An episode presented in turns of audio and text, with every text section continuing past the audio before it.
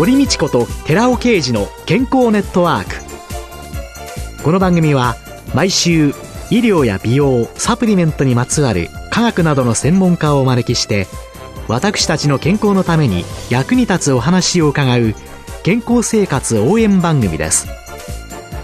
包摂体サプリメントと MGO マヌカハニーで健康な毎日をお届けするコサナの提供でお送りします。ここでコサナから番組パーソナリティで神戸大学医学部客員教授寺尾啓二社長の新刊本当は健康寿命が短い日本人の体質発売のお知らせです。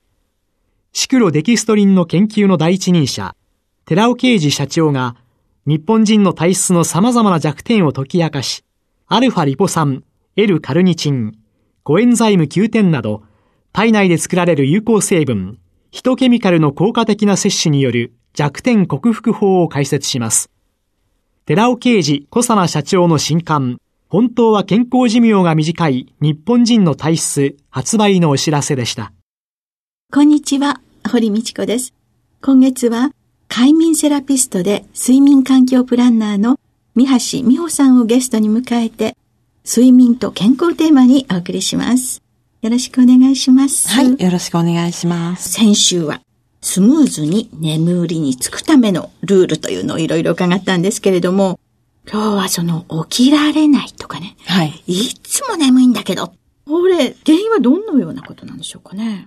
まず考えられるのが、ただの睡眠不足っていうことを考えられますね。はい、睡眠時間が短くて、それで起きられない。はい、あの、いわゆる睡眠負債が溜まっている状態なんですが、はい、例えば、本来7時間睡眠が必要なのに5時間しか眠れなかったって言ったら、目覚めは悪くなってしまいます。うんあとは、不規則な生活による体内時計の乱れっていうのもありますね。えー、寝る時間、起きる時間がまちまちだと、体内時計がピタッと揃わないので、本来起きる時間になかなか起きられないっていうことが考えられます。うん、実は夜型の人も寝起きが悪いってことがあって、眠りも浅いんですけど、それは太陽に当たる時間が短いので、深く眠れずに寝起きも悪くなる傾向があります。うん。人の睡眠の時間って、はい、6時間寝なきゃいけないとか、7時間寝なきゃいけないとか、はい、いろんなこと書いてあると、それに合わせなきゃいけないとか、はい、いろいろ思うんですけれども、はい、考えたら、はい、人間というのは、何時に寝て、何時に起きるからっていうことがあったらね、動物として生きてた時にね、うん、他の獣にね、うん、みんな狙われてね、絶滅してんじゃないかな。だから、夜起きてて、はい、なんか番をしている人がいたりとか、はい。えそういう多様性があったから、はい。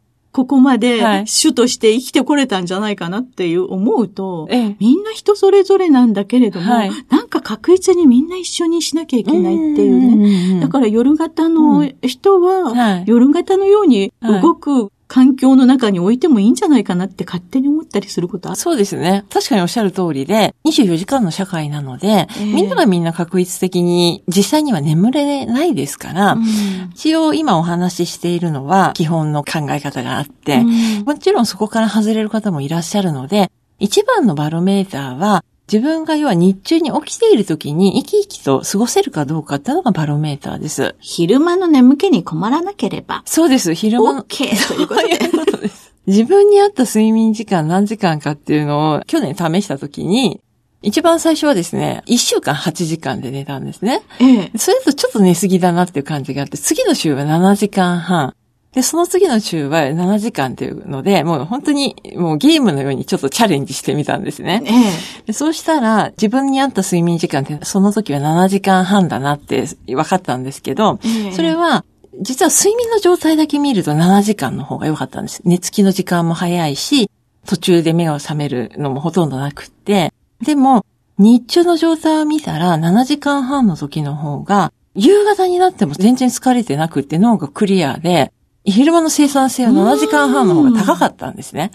あ、なるほどっていうふうに自分でもね、体験したことがあるんですけど、だからやっぱり一番のバロメーターは昼間の状態ですね。皆さんが自分の最適な睡眠時間っていうのは、その数字にこだわるんじゃなくって、自分の体で試してみて、日中疲れないで、生き生きしていられれば、そうです。それが一番ということなんですね。ええ本当7時間半の時は寝つきにも時間がかかったし、夜中に2、3回起きてたんですけど、日中の状態は良くって、よく言われるのが、夜中に起きないようにしたいと。相談されるんですよ。はいはい、睡眠の質が悪いんじゃないかと。ね、はいはい。でもそうではないので、やっぱり昼間の状態見てもらうといいです。とはいえ、うん、子供を起こすときとか、うん、もうどうしてももう疲れてて起きれない時も起きなきゃいけないわけでありまして、うんはい、即効性のある眠気覚ましの方法というのを教えていただいてもよろしいですか？はい。まずですね、はい、耳を引っ張るのが簡単で、耳タブをですね。耳タブを？はい。ぐーっと下に引っ張って。耳タブを下に引っ張って。パチンと離します。離す。もう一回行きますよね。パチンって。ぐーっと引っ張って。結構ね、しっかり引っ張りますよ。ぎゅーっと引っ張って、下に引っ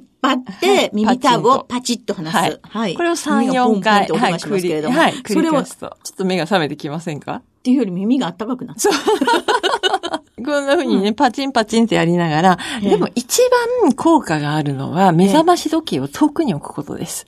目覚まし時計を遠くに置く。枕元に目覚まし時計があって、止めて、ああ、まだ起きられない。で、2回目の目覚まし、スヌーズでね。はい。ああ、もうなかなか起きられないっていう風なんですけど、立ち上がると、筋肉にこうぐっと力が入るっていうのが大事なので、立ち上がって歩いていくと、目が覚めてきます。で、その時にカーテンを開けて、光も浴びて、で、耳引っ張りながら起きて、目覚まし止めたら、だんだん起きてきます。なんか知らないうちに目覚まし止めてるんですよね。そうですね。止めたことすら気づいてないというね。本当睡眠時間が短い人にこそ伝えたいんですけど、スヌーズを使って、スヌーズって何回も目覚ましをね。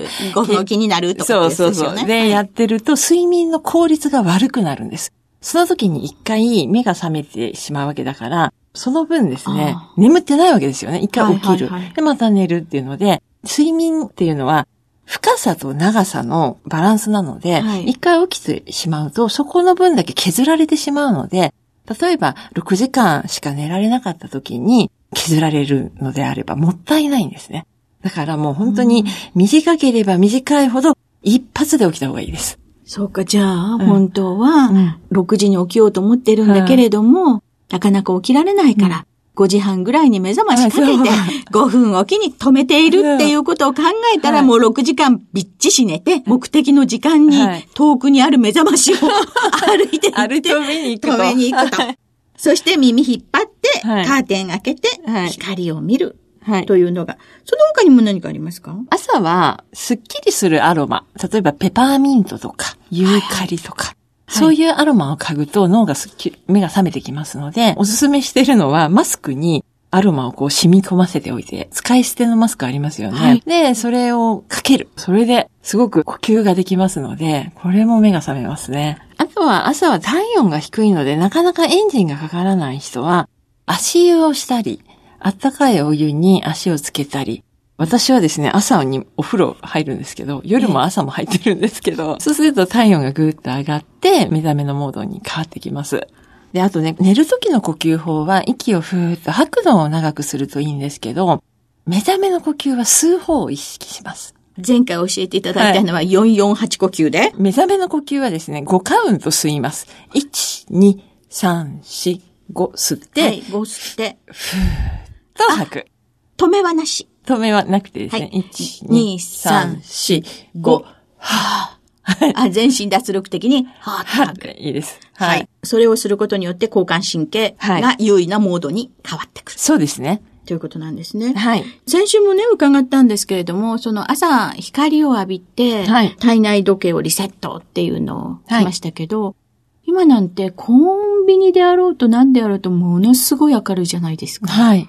朝の光だけのリセットじゃなくて、うん、そこら中で光浴びまくってるように思うんですけれども。その通り。ですからね、夜コンビニには長居しちゃいけないんです。コンビニには長居しない。夜に明るい光を浴びると体内時計が後ろにずれてしまうので、なかなか眠れなくなってしまうんですね。朝は光が大事なんですけど、夜は光を浴びないっていうのが大事なんです。夜は光を浴びない。浴びない。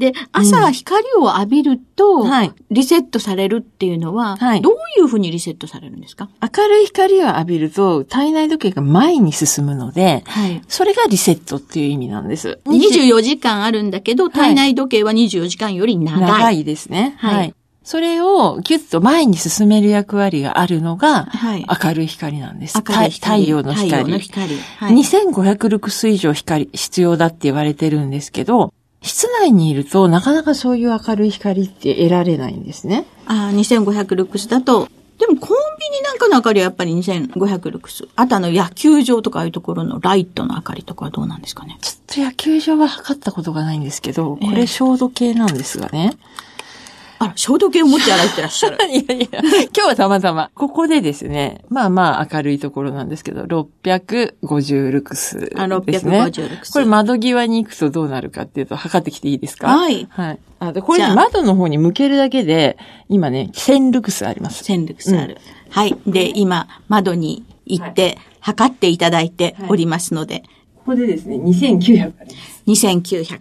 そうするとやはり窓側に行って太陽光っていうのがあると、明るいということですね。今、ここって直射日光当たってなくて、当たってないです。状態でこれだけあって、直射日光だともう1万ルクスは軽く超えます。そういうことなんですね。そうすると、それによって体内時計が少し前にずれてくる。はい。というので、朝浴びるのがいいですね。はい。体内時計のリセットにもなるし、明るい光を浴びると睡眠ホルモンが止まるんですね。だから眠気もなくなるんです。眠くなるホルモンが止まる。はい。あの、メラトニンとかいうそうです。ですか？はい。はい。だから二つの役割があるんです。明るい光っていうのは。で、朝食も一体何をとって朝食取ることが体の中の小時計をセットするのにいいですよ、はい、というのを先週伺ったんですけれども、はい、これはどういうものを取ったらいいとか何かありますか？まあバランスよく取るのがいいんですけれども、炭水化物、タンパク質。タンパク質の中でもトリプトファンという成分がお肉、お魚、あと乳製品ですとか、あと大豆製品なんかに含まれているものなんですが、トリプトファンは体内に取り込まれると、セロトニンという成分に変わって、セロトニンは夜暗くなるとメラトニンに変わるっていうそういう流れがあるので、朝タンパク質を取っておくっていうのは大事ですね。じゃあ朝、納豆に干物の。もう最高だと思います。知ってか知らずかは知りませんのけど、はい、ということで、トリプトファン、メラトニンの原料になるものをちゃんと取りましょうという、そんなことなんですね。食事の取り方、朝、気をつけましょう。でもあの、日中眠くなってしまった時。はい。もう4時以降に寝ちゃダメよっていうのを聞いちゃったんですけれども。はい。寝ないためにはどうしたらいいですかね。ガムを噛むとか。体が緩むと眠くなっちゃうので、キュッと締め付けるといいんですね。例えば、鉢巻きってちょっと変なんですけど、頭キュッと締めると、例えば、受験生が鉢巻きするとか、トラックの運転手さんが昔ねじり鉢巻きしてたじゃないですか。えー、あれには意味があって、頭も頭蓋骨もそうなんですけど、緩むと眠くなっちゃうので、キュッと締めると集中力が増すんですね。例えばベルトを締めるとか、キュッとちょっと締めてもらうといいですね。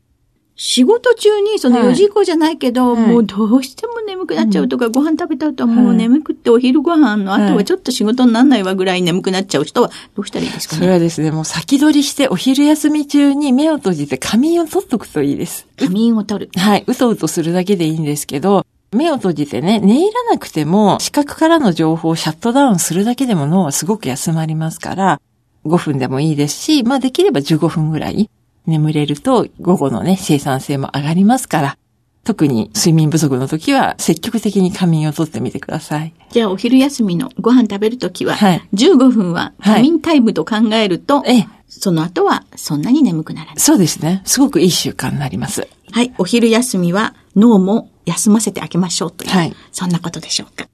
今週のゲストは、快眠セラピストで睡眠環境プランナーの三橋美穂さんでした。来週もよろしくお願いします。はい、よろしくお願いします。続いて、寺尾刑事の研究者コラムのコーナーです。お話は、小佐野社長で神戸大学医学部客員教授の寺尾啓二さんです。こんにちは、寺尾啓二です。今週は先週に引き続き、ヒトケミカルとヒトケミカルの組み合わせ、コエンザミ Q10 と L カルニチンによる脂肪燃焼促進相乗作用についてお話ししています。L カルニチンも医薬品として認可を受けて、胃液、腸液、唾液、胆汁の分泌及び腸管運動の更新が見られる消化機能更新剤として用いられています。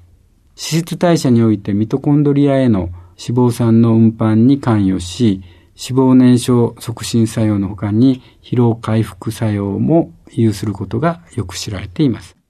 ここで L カルニチンとコエンザミ Q10 を同時に摂取すると L カルニチンによってミトコンドリア内に移動した脂肪酸からのエネルギー変換がスムーズに進行するものと考えられ、脂肪酸が効率的に代謝されれば、L カルニチン単独よりも相乗的な脂肪燃焼促進が起こる可能性があります。そこで、ミネムラらのグループは2003年にコエンザミ Q10 と L カルニチン摂取による体脂肪率の変化を BMI 値と体脂肪率の近い成人女性60名に接種してもらって検討しています。コエンザミ Q10 と L カルニチンを含有するソフトカプセルを用いていますが、これらのカプセルにはそれぞれコエンザミ Q10 は 10mg、L カルニチンは 222mg 含有しています。プラセボ、コエンザミ Q10、L カルニチン、そしてコエンザミ Q10 と L カルニチンの4群に分け、各群 BMI 値及び体脂肪率が近い10名の成人女性、年齢は20歳から40歳にそれぞれのソフトカプセルを食後に1粒、1日3回摂取してもらっています。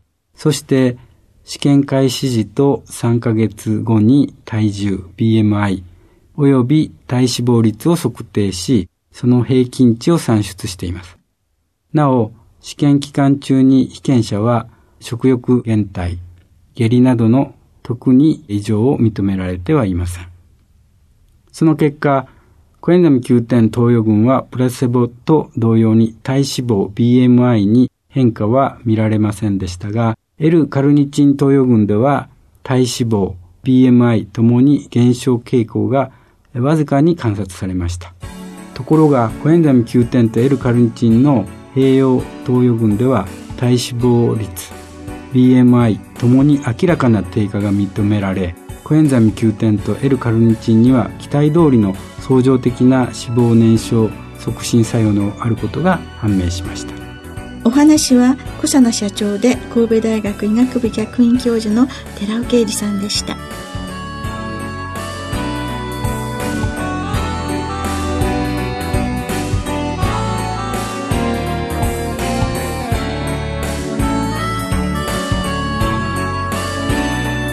ここでコサナから番組お聞きの皆様へプレゼントのお知らせです。